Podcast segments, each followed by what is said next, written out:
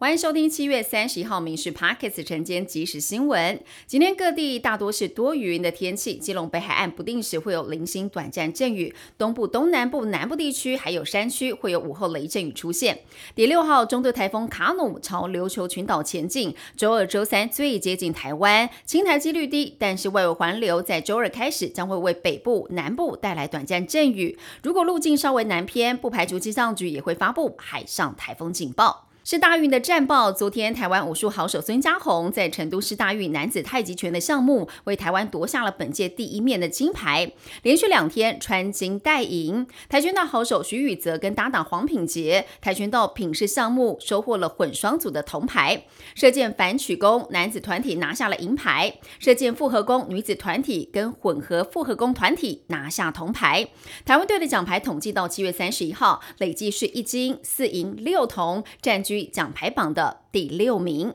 卫福部正研估今年护理缺口最多恐怕会一点三万到二点二万人。除了年底考试院加办护理师国考，也延商三班护病比入法。另外，健保署通过医院增加这个急诊的护理费，或者是提高护理费的加成，希望护理人力是可以回流的。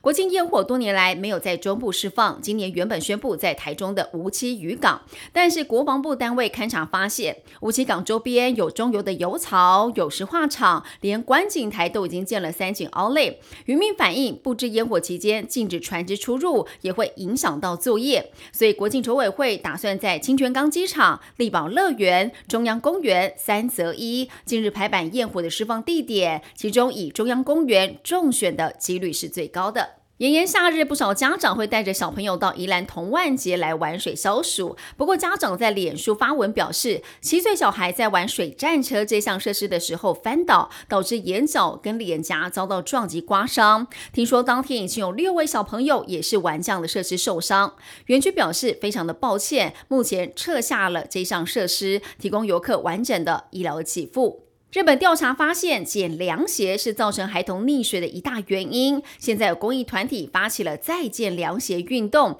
推出了亲子条约，要家长承诺不会责骂孩子弄丢凉鞋，希望可以有效防止孩童的溺水意外。云林县登革热的疫情再度升温，截至三十号，累计多达了一百一十一例的确诊个案。云林县卫生局提醒，只要有零点五公分的积水，就容易滋生结节，尤其在台风过后，部分淹水地区要多加留意。接下来一周将会针对古坑疫区大范围的清消。台南市政府也向国军申请了化学兵，在热区展开喷药的行动。高雄也新增了两例，达到了三十例，足迹跟寿山国家公园跟迄今有。关有四十五岁的男性业务员，半年之内发生了三次开车擦撞的意外，走路跟下楼梯也很常跌倒。而在视力检查时，发现罹患了青光眼。医师表示，青光眼是视力小偷，初期几乎是没有明显症状，视力不一定会变差，经常先发生在单眼，发病的时候难以察觉，发现时多半已经是中后期。